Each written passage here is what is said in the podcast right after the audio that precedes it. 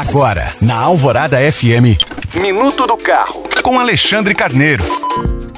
A Honda começou a vender no Brasil a nova geração do sedã de grande porte Accord. Seguindo as tendências atuais, o modelo é um híbrido do tipo plug-in, aquele que pode ser carregado na tomada e usado em modo 100% elétrico. Mas se a escolha for tirar proveito do sistema híbrido de propulsão, o consumo pode chegar a 17,8 km por litro na cidade, de acordo com a Honda.